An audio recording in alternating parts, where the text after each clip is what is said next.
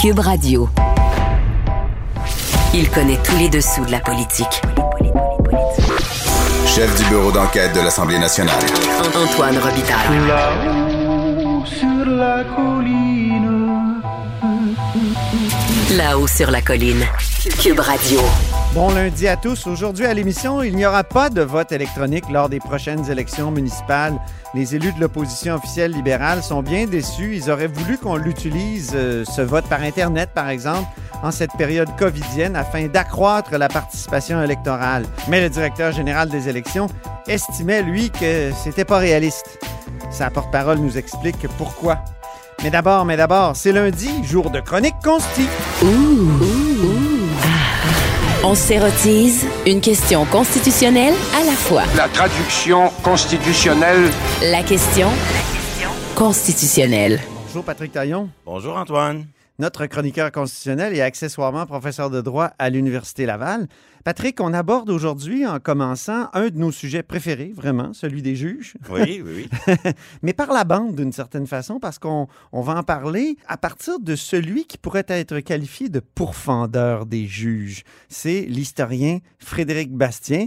Je faisais état dans ma chronique de samedi de sa dernière plainte contre un juge, contre une juge en fait, Eva Petras, juge en chef adjointe de la Cour supérieure du Québec, qui, euh, à qui il reproche, euh, Frédéric Bastien, d'avoir fait partie de l'association Lord Reading, qui est une association de juristes, mais qui se constitue en, en partie dans certains combats juridiques, notamment et devant les tribunaux, mais notamment la loi 21, donc la loi sur la laïcité. Frédéric Bastien lui reproche donc à la juge Pétrance de s'être placée en conflit d'intérêts puisque c'est elle qui a choisi le juge, Marc-André Blanchard, qui allait entendre la contestation de la loi sur la laïcité.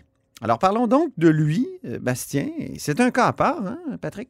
Oui, oui, oui, c'est vraiment un, un phénomène unique. hein. Il multiplie les plaintes euh, en déontologie contre euh, des acteurs du, du pouvoir judiciaire.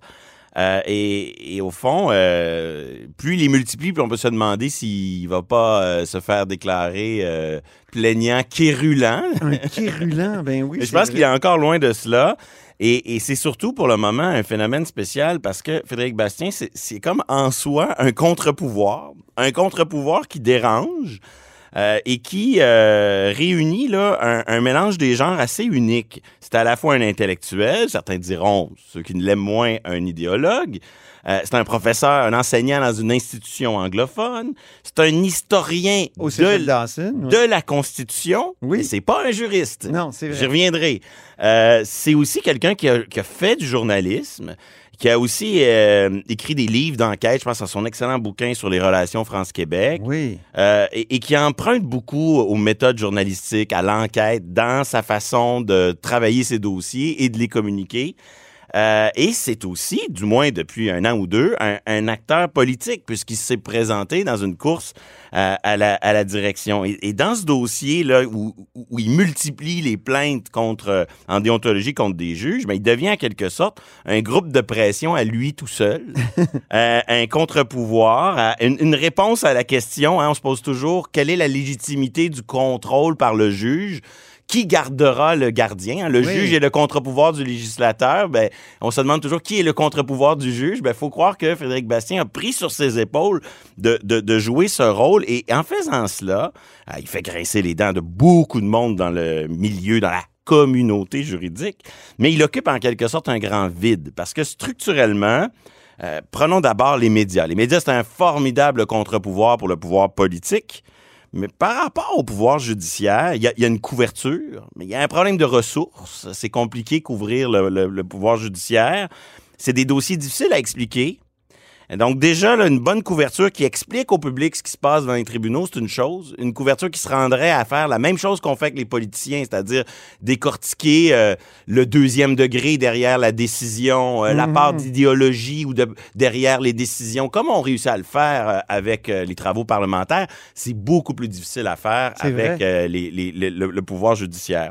C'est une branche de l'État qu'on qu'on suit de, de- on d'une suit- autre façon. On hein? suit comme on peut, mais on a de la misère à, la- à- aller jusqu'à la critiquer. Ça demande d'abord de, de placer un certain nombre de- d'informations techniques qui, une fois cette information arrivée, euh, une fois cette information-là placée, Exposée, vulgarisée, ouais. mais il est peut-être déjà un peu trop tard pour arriver à l'étape d'après, qui serait Ah l'étape oui. de chien de garde ou de critique. Et euh, pour les politiciens, pour les acteurs politiques, c'est pratiquement impossible de critiquer le pouvoir judiciaire. Ça serait un manque de fair play, ça serait un non-respect de l'indépendance judiciaire, ça serait une ingérence, ça serait aussi une, une forme de populisme dans le sens un refus du contre-pouvoir. Le politicien est, est celui qui... Le pouvoir judiciaire, c'est le contre-pouvoir du politicien. Le, po- le politicien qui joue bien le jeu accepte qu'il y a un contre-pouvoir. Comme critiquer les journalistes, c'est jamais très gagnant pour les acteurs politiques. Donc, un autre euh, pouvoir important qui peut pas vraiment critiquer le judiciaire, les avocats eux-mêmes. Euh, D'abord, sur le plan économique, ils n'ont pas intérêt à critiquer les juges. Parce que, veux, veux pas, tu, tu- tu perds un jour, le lendemain, tu te représentes devant le même juge. Il faut pas qu'il y ait des rancunes personnelles. Donc, ils ont, ils ont un intérêt professionnel à se tenir tranquille. Et en plus de ça, leur propre code de déontologie met quand même des barrières assez, euh, assez claires sur, euh, sur ce, ce- ça. Donc, on se retrouve donc avec un, syndrome de caste, hein, une communauté juridique qui a des réflexes un peu élitistes, un savoir fermé, un savoir exclusif, et, qui n'a pas le réflexe de se critiquer. qui est cohérent aussi avec le fait que le pouvoir judiciaire est un pouvoir fragile. C'est un pouvoir qui peut pas se défendre sur la place publique. Le juge peut pas arriver, je suis victime d'une critique malhonnête, je vais aller donner une entrevue pour me défendre. Mais en même temps, à mesure que le pouvoir... Sauf si on est Lucie Rondeau. Oui, Lucie Rondeau, elle, par De des moyens détournés... La Cour du Québec a donné des entrevues sur son différend avec Simon Jolin Barrette, le ministre de la Justice. ou son entourage. Mais disons que c'est clair que les... Ben, elle a donné des vraies entrevues. Ah oui, OK, d'accord. Mais Ouais. la, la- la fuite originale, on, on savait pas si c'était elle Ah ou son oui, entourage, mais si elle a donné des entrevues par la suite, je, je comprends. OK, fermons Chose- la parenthèse. Chose certaine, le, le pouvoir judiciaire, c'est plus le même pouvoir judiciaire qu'il y a 50 ans, c'est un pouvoir judiciaire qui joue un rôle de, qui formule des choix politiques puis des choix de société dans de plus en dans de Ah plus oui. en plus grand dans un plus en plus grand nombre de cas pardon. Et donc euh, ça devient difficile. Est-ce que cette cette absence de critique est, est adaptée à un contexte où le pouvoir judiciaire joue un rôle aussi important que celui qu'on connaît? Chose certaine Bastien arrive là-dedans un peu comme euh, un élément perturbateur qui euh, vient un peu secouer un univers juridique qui n'est pas habitué à, se poser ces questions-là. Mais il pose de bonnes questions.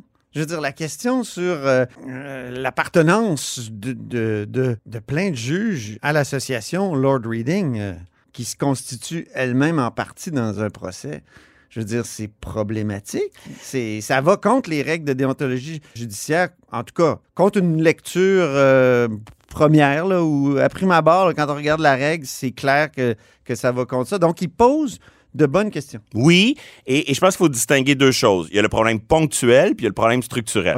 Sur le problème structurel, là, au fond, le Canada est en retard par rapport à tous les autres grandes démocraties sur le- son système de nomination des juges. Le, le fédéral est en retard sur Québec là-dessus. Ouais. On en a déjà parlé. Euh, Il y a un déficit de fédéralisme, donc euh, le, le Québec euh, comme province qui a des intérêts à défendre là, est structurellement désavantagé. C'est comme si tous les litiges entre Québec et Ottawa sont tranchés par un arbitre qui est choisi par l'une des parties. Ça fonctionne pas. Ça, c'est le vrai problème. Frédéric Bastien, il peut pas faire une plainte contre le vrai problème parce que les juges vont pas dire tout le système marche pas. Ouais, c'est ça. Donc, ce vrai problème, il existe, mais il peut pas vraiment être tranché à travers sa, sa- son activité de groupe de pression, si je peux dire. Après, il y a des problèmes ponctuels qui sont comme emblématiques de tout ça. Voilà. Et là, euh, ben, ça dépend des dossiers. Et on voit que ça dérange. Par exemple, dans le dossier du Val-Esler, qu'est-ce qu'a fait le Conseil de la magistrature? Il a botté en touche, pour emprunter un terme propre au soccer. C'est-à-dire que... Duval Eslas, c'était la, La- juge la- en chef de la cour euh, d'appel. Exactement, qui avait un certain nombre de, de, de biais, d'attitudes problématiques. Est-ce que le verre était à moitié plein, à moitié vide? Ça, c'est à chacun de juger. Mais chose certaine, il y a eu une plainte qui, à mes yeux, était euh, très bien documentée par de multiples ingrédients, de multiples problèmes, et plutôt que de trancher et de répondre à cette plainte, on a dit, elle a depuis pris sa retraite, que c'est commode, on n'aura pas besoin de se gratter le bobo. Encore le réflexe de caste, de Oui. communauté qui se dit, bah ben là, vaut mieux pas en parler, ces problèmes-là. Exactement. Là, il en a formulé une autre, je crois, contre le juge Blanchard. Ça, je pense qu'il va avoir plus de difficultés. Pas parce que le juge Blanchard est sans reproche, mais c'est plus compliqué, cette histoire de, durant l'audition, comment il a réagi aux déclarations exagérées de certains plaideurs. Puis, bon, on le sait, le juge Blanchard, c'est un juge profondément chartiste. Euh, euh, c'est lui qui a invalidé la loi 62. Qui était Euh, la loi lui- sur le visage à découvert, les services Juste un autre, à découvert. juste un autre exemple qui montre là où il se situe dans son œuvre. Euh, le dossier de l'affichage commercial sur le plateau Mont-Royal, Mhm. ça a été cassé en cours d'appel. On a dit oui, oui, les chartes ça existe là, mais on peut limiter l'affichage commercial dans un quartier comme le plateau. Mais lui, c'était le juge de première instance qui a, qui a, qui a- qui a acheté l'idée d'une liberté d'expression commerciale sans, sans limite. Donc ça montre quand même qu'il il est sensible sur ces questions-là. Là, Frédéric Bastien sort une nouvelle plainte sur Eva Petras, qui est euh, juge euh, en chef adjointe, membre du CA de la Lord Reading. En bout de ligne, il y a beaucoup de, de ces plaintes qui touchent à cette question de la Lord Reading, mais à quelque part, il y a comme un malentendu qui est propre à la société Lord Reading. Lord Reading peut pas avoir le beurre et l'argent du beurre. C'est-à-dire, elle ne peut pas être une forme de club social, un barreau dans le barreau qui organise des grandes conférences avec des juges puis des spécialistes dans un climat un peu de neutralité, si je peux dire, sur le plan euh, idéologique. Puis en même temps, être un groupe de pression, un acteur qui conteste euh, la loi 21, la loi 62. C'est un ou c'est l'autre? Et la loi 101 dans le temps. et la loi 101 dans le temps. Donc, c'est comme s'ils ont bâti un, un lieu privilégié qui il se passe dans cette association des choses qu'on voudrait organiser, on n'y arriverait pas, de réunir des, des juges, des acteurs incontournables du milieu juridique. Et les juges y vont, sont membres de l'association parce qu'ils croient y trouver un lieu qui va pas les mettre dans une situation en contradiction avec leur propre code de déontologie. Et pourtant, Or, du moment où l'association se transforme en acteur, ben là, ça contrevient au code de déontologie. Et Frédéric Bastien, qu'on l'aime ou qu'on l'aime pas,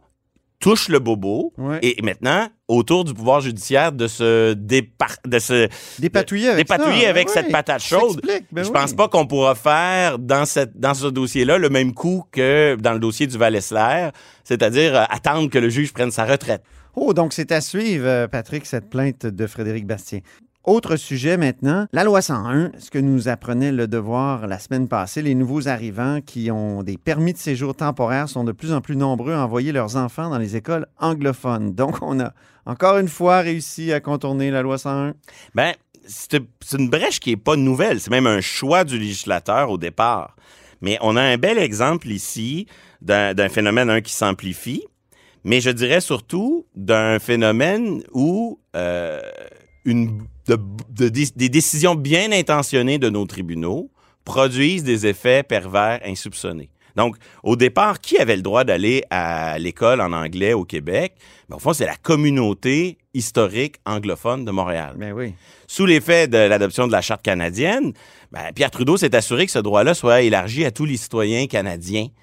Et, et quand les tribunaux ont eu à interpréter, au fond, ben, comment ça se traduit en pratique, surtout pour euh, euh, des- les, les- les nouveaux arrivants, ben, est arrivée cette jurisprudence sur le parcours authentique, Oh les oui. écoles passerelles. Donc, on s'est mis à dire, euh, il s'agit pas de savoir si vos parents sont eux-mêmes scolarisés, parce que ça aurait été l'interprétation, disons, euh, la plus commode. Là, on dit, ben, vous faites partie de la communauté historique anglo-canadienne parce que vos parents ont eux-mêmes Mm. été à l'école en anglais. Peu importe quelle province, ça, c'est, c'est, c'est ce que Trudeau a forcé La avec l'adoption de sa charte. Exactement.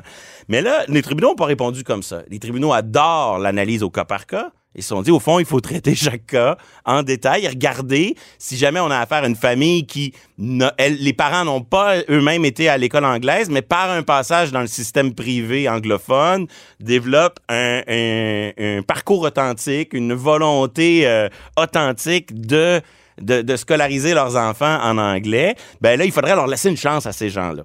Et quand on combine les effets pervers de cette jurisprudence-là avec cette espèce de, brèche initiale dans la loi 101, mais qu'est-ce que nous révèle le devoir? Ben, c'est qu'au fond, le législateur québécois va quasiment être forcé d'enlever cet accommodement qu'il laissait pour qui, au fond, pour des diplomates, des travailleurs temporaires, peut-être des, joueurs de, sport professionnels qui sont là juste quelques temps. On leur disait, ben, vous ici, vous êtes des résidents temporaires. Il y a un article de la loi 101 qui vous permet de scolariser vos enfants en anglais puisque vous êtes ici juste pour un moment. Mais là, le ici juste pour un moment, combiné à la jurisprudence euh, canadienne euh, sur les écoles passerelles, mais ça fait en sorte que le ici juste pour un moment devient un laissez-passer pour école passerelle et éventuellement un élargissement. Fait que c'est- Donc, en, que- en 9 ans, là, on est passé de 2010 en élèves à 4428 euh, élèves non résidents permanents là, qui euh, se scolarisent en anglais. Effet boomerang ici. La, la Cour, la jurisprudence veut rendre la loi 101 un peu plus euh, libérale euh, pour des cas individuels particuliers. Qu'est-ce qu'elle a comme effet pervers? Elle va probablement forcer le législateur à venir dire bah ben là, puisque la jurisprudence me force à faire certaines choses, je vais resserrer un autre boulon qui, lui, est, pas le même, mais qui va permettre euh, d'arriver à un résultat. Donc, euh, un dossier un peu regrettable parce qu'au fond, si on avait la jurisprud- euh, l'interprétation initiale, vous allez à l'école anglaise si vos parents y, sont allés, ben cette brèche dans la loi 101 ne serait pas un problème aujourd'hui et on pourrait maintenir cet accommodement-là. Là, il faudra voir ce que, dans sa réforme, le ministre Jolin Barrette fera avec ce, ce problème-là révélé par le, le journal Le Devoir, mais c'est un dossier à suivre. Euh, autre dossier qu'on suit depuis longtemps, l'aide médicale à mourir. La loi est adoptée à Ottawa. Rapidement, qu'est-ce qu'on peut en dire? Ben, c'est une loi qui nous promet d'autres lois. Euh, ça ne fait que commencer. D'abord, sur la question de la santé mentale, on se dit euh, rendez-vous à bientôt.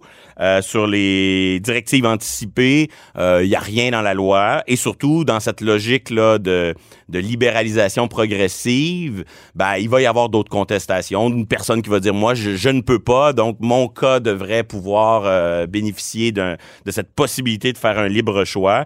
Et dans ce contexte-là, je pense que euh, Québec là, doit euh, agir parce qu'il y a un jeu de vase communicant Ouais. entre la compétence fédérale sur le droit criminel et la compétence du Québec sur santé, droit civil.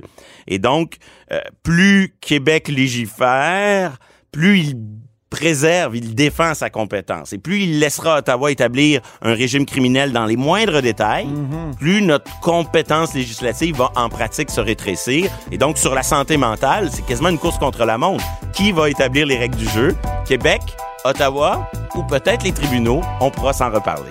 Formidable. Merci beaucoup, Patrick Taillon, notre chroniqueur constitutionnel et accessoirement professeur de droit à l'Université Laval.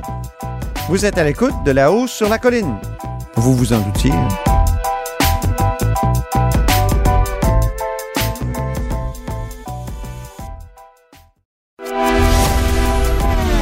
Grand philosophe, poète dans l'âme, la politique pour lui est comme un grand roman d'amour. Vous écoutez Antoine Robitaille. Là-haut sur la colline. Le Parti libéral du Québec presse le directeur général des élections de considérer le vote électronique pour le scrutin municipal de l'automne prochain. On en parle avec Julie Saint-Arnaud, porte-parole du directeur général des élections. Bonjour. Bonjour. Donc, euh, c'est pas possible, hein, je pense, euh, à moins qu'il y ait euh, un amendement au projet de loi, parce que la loi 85 a été adoptée. C'est une loi qui donne des pouvoirs au DGEQ euh, pour les prochaines élections municipales. Alors, c'est exclu d'emblée, mais, mais ça pourrait aider quand même le vote électronique pour, pour le taux de participation et tout ça. je pense que l'opposition officielle a un bon point, non? C'est sûr que de notre côté, on est ouvert à l'utilisation des technologies pour assurer l'efficacité du processus électoral. On pense notamment que le vote par Internet pourrait faciliter l'accès au vote, particulièrement chez certains groupes d'électeurs. Donc, effectivement, en ce sens-là, ben, on, on rejoint cette idée-là d'explorer cette avenue-là. Maintenant, le vote par Internet, euh, il comporte des avantages, on vient d'en parler, mais il comporte aussi des risques, hein, des risques importants, notamment en matière de sécurité. Oui. Et on pense qu'il faut vraiment faire l'introduction du vote par Internet de façon prudente, graduelle, en y allant étape par étape, sans se précipiter. Donc, pour nous, peu importe le contexte, il n'y a rien qui justifierait qu'on irait rapidement de l'avant avec le vote par Internet sans avoir au préalable établi des normes de sécurité strictes pour assurer la- l'accès au vote, pour assurer la sécurité, pour assurer la, fiabilité d'un système de vote électronique. Donc, pour nous, c'est une démarche qui demande du temps, qui demande des investissements et on veut faire les choses, donc, étape par étape. Vous avez déposé euh, au directeur général des élections euh, euh, un rapport euh, important, plus de 200 pages, euh, en juin 2020. Donc, on était déjà en mode COVID, comme je pourrais dire. Et euh, vous, à ce moment-là, vous faisiez une recension de ce qui se fait ailleurs. Est-ce qu'il y a des expériences qui sont intéressantes, concluantes? Oui, absolument. Donc, effectivement, dans cette étude-là qu'on a déposée en juin 2020, on n'a pas réalisé l'étude hein, dans le contexte de la pandémie. C'était euh, un sujet qui nous intéressait depuis plusieurs années. Le directeur général des élections, M. Pierre Reid, avait demandé aux députés un mandat en 2018 pour étudier la question à tous les paliers, là, donc au, au municipal, mais aussi au provincial et même au scolaire. Donc, c'est dans ce contexte-là qu'on avait fait notre étude. On a regardé les expériences à travers le monde. Donc, effectivement, il y a des expériences qui sont positives, pas dans, dans de nombreux pays, mais quand même, par exemple, le vote par Internet est bien en place en Estonie. Il y a eu des expériences de vote par Internet en France, en Suisse. Si on regarde du côté du Canada, il y a certaines municipalités de l'Ontario qui utilisent le vote par Internet depuis 2003. Puis en Nouvelle-Écosse, du côté d'Halifax, euh, le vote par Internet est utilisé depuis 2008. Donc effectivement, en regardant ces expériences-là, on peut euh, dégager plusieurs bonnes pratiques et euh, notamment, ça nous a permis de formuler une trentaine de recommandations là pour si jamais le gouvernement souhaite aller de l'avant avec le vote par Internet. Donc, ça servira de balise pour guider notre démarche. Et Mhm. à la suite du dépôt de cette étude-là, d'ailleurs, le directeur général des élections a demandé un autre, un nouveau mandat pour pouvoir poursuivre les travaux, pour aller plus loin dans, dans, dans cette euh, recherche-là de la meilleure formule pour implanter potentiellement le vote par Internet au Québec. Il l'a pas encore obtenu, ce mandat. Non, effectivement, on était, on est toujours en attente d'un mandat euh, de l'Assemblée nationale. Mais Oui. dites-moi, le directeur général des élections est pas mal, euh, pas mal euh, indépendant. Pourquoi il, pourquoi il se donne pas ce mandat-là lui-même? Là? Mais en fait, il faut savoir que nous, notre mandat, c'est vraiment de, de- d'appliquer les lois électorales. Dans les lois électorales, on a la recette, si vous voulez, pour pouvoir organiser les élections. Mais pour l'instant, ces lois-là nous permettent pas d'introduire, de, de faire du vote par Internet. Donc, ça prendrait des changements à la loi et ça, Élection Québec n'a pas le pouvoir de changer la loi. Ce sont vraiment les élus qui peuvent le faire. Et c'est pourquoi on se retourne vers eux pour dire, ben, est-ce que est-ce que c'est une solution qui vous intéresse? Parce que de notre côté, si on fait des démarches pour aller plus loin, ben évidemment, c'est beaucoup de temps, c'est beaucoup d'argent. Donc, on veut s'assurer qu'il y a vraiment un intérêt, une volonté politique, une volonté des électeurs également avant d'entreprendre des travaux d'envergure. Puis là, le sondage que vous avez fait en 2020, ben, en tout cas dans, dans votre rapport de 2020, vous Oui. faisiez état d'un sondage où euh, il y avait seulement une courte ma- majorité de personnes qui étaient intéressées. Ça a dû augmenter avec la pandémie, ça, parce que les gens, évidemment, ont moins peur de voter chez eux, comme ils font tout devant leur écran. En plus, euh, euh, Oui. je pense, j'entendais l'autre fois, là, justement, une élue dire, euh, moi, je n'étais pas bonne en Zoom, puis elle parlait justement du vote électronique. Euh, et, et elle disait, j'étais pas bonne en Zoom, tout ça, je comprends rien à ça. Je me suis finalement acclimaté. Je vois pas pourquoi on s'acclimaterait pas au vote électronique. Donc, pensez-vous que la courte majorité ce serait pas, euh, euh, deviendrait pas une grande majorité si on refaisait l'exercice aujourd'hui d'un sondage là-dessus? Effectivement, c'est pas impossible. Nous, la lecture qu'on a prise, elle était à l'automne 2019. On a Ah oui. sondé la population, mais c'est sûr que l'acceptabilité sociale, hein, c'est un concept qui peut évoluer, qui peut bouger en fonction de différentes réalités. Peut-être que la pandémie, effectivement, a développé l'aisance des gens avec l'utilisation des technologies, puis qu'ils seraient plus nombreux à, à être intéressés par cette question-là. Mais ce qu'il faut quand même voir, c'est que dans l'étude, quand lorsqu'on a sondé les gens en 2019, ce qui ressortait, c'est beaucoup, finalement, le débat s'articule entre la sécurité des élections et l'accessibilité au vote. Et je pense que quand même cette, euh, ce- ce- cet équilibre-là à trouver euh, demeurerait dans les préoccupations des électeurs. là. Plusieurs attentes euh, semblaient rallier l'ensemble des répondants et la sécurité du processus de vote en ligne en était une importante. Donc, je ne croirais tout de même pas que ce soit quelque chose qui serait disparu. Mais évidemment, il faudrait mesurer l'opinion publique pour le savoir. C'est la sécurité, c'est une grande question. Euh, on est face euh, à l'informaticien qui s'occupe, mettons, de la compilation du vote, un peu comme face au mécanicien quand on va faire réparer notre voiture. On n'y connaît rien, il connaît tout, puis on pourrait se faire avoir. C'est ça, hein? c'est, c'est- je pense, c'est, c'est l'impression que j'ai, moi, c'est qu'au moins les petits, les petits bulletins de vote, euh, tout le monde sait ce que c'est, puis tout le monde est capable d'en compter. Ben, c'est intéressant ce que vous amenez justement par rapport à la transparence. La transparence, c'est un principe de base, un principe à la base d'un vote démocratique au Québec. Puis il peut avoir une perception de perte de transparence avec le vote en ligne parce que c'est dématérialisé, contrairement au vote euh, papier, où là, on est capable de suivre toutes les étapes de A à Z jusqu'au dépouillement des votes. Donc, c'est sûr que pour nous, un système de vote en ligne devrait offrir une certaine transparence. Euh, dans nos recommandations, notamment en faisant des projets pilotes, on trouvait important qu'il y ait des observateurs indépendants qui soit là, qui soit en mesure effectivement de, de regarder le processus parce que ça demande quand même des connaissances, des compétences techniques Mhm. bien euh, au-delà du vote papier. Puis tu sais, il faut garder en tête que il existe des solutions techniques qui sont éprouvées pour atténuer les risques. Donc, nous, on est intéressés à aller de l'avant. Mais par contre, il n'y a aucun système de vote par Internet qui peut prétendre en ce moment être infaillible à 100% C'est ça. Donc, il y a certains risques qui demeurent et c'est Ben, pourquoi le vote on sur papier non plus, remarquez. Les, les tenants du vote électronique vous diraient que le vote sur papier non plus, il n'y a, aucune, il y a, il y a- il y a aucun système qui, qui, qui permet le risque zéro. Ben, il y a quand même beaucoup de contrôles de, de sécurité euh, qui sont en place avec le vote papier. Mhm. Euh, les, les enjeux sont, sont bien différents, notamment lorsqu'on pense, parce que là, plusieurs personnes vont nous dire, oui, mais je fais mes transactions bancaires en ligne. Ouais. Pourquoi est-ce que je pourrais pas voter en ligne? Puis, ce qui est intéressant de réaliser, c'est que la transaction bancaire, la sécurité repose beaucoup sur le lien entre la personne qui fait la transaction puis la transaction elle-même. Mais avec le vote par Internet, je vous parlais des principes démocratiques, on parlait de transparence, mais il y a aussi du secret du vote. Ouais. Donc, pour garantir le secret du vote, il faut briser le lien entre l'électeur et le vote.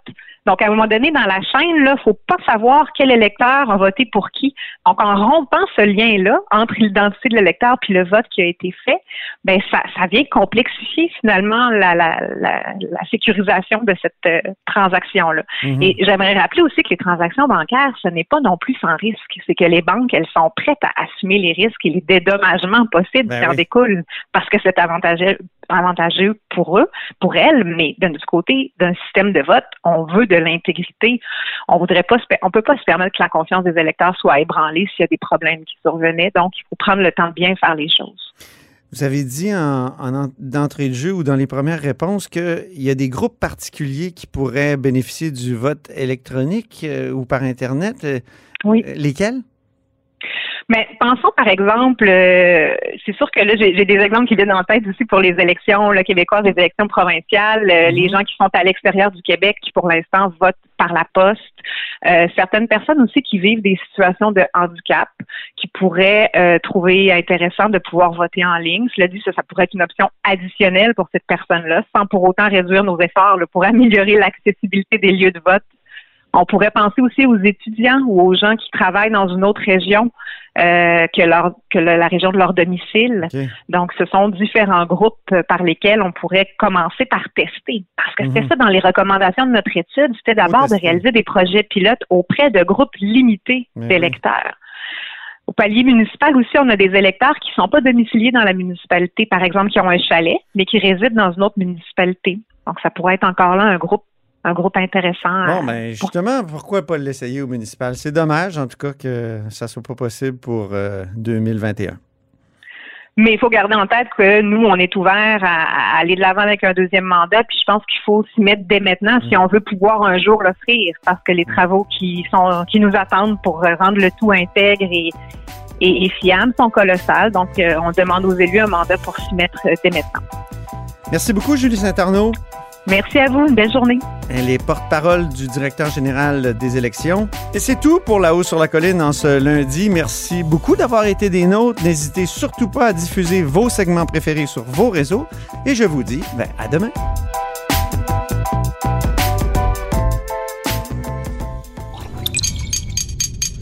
Cube Radio.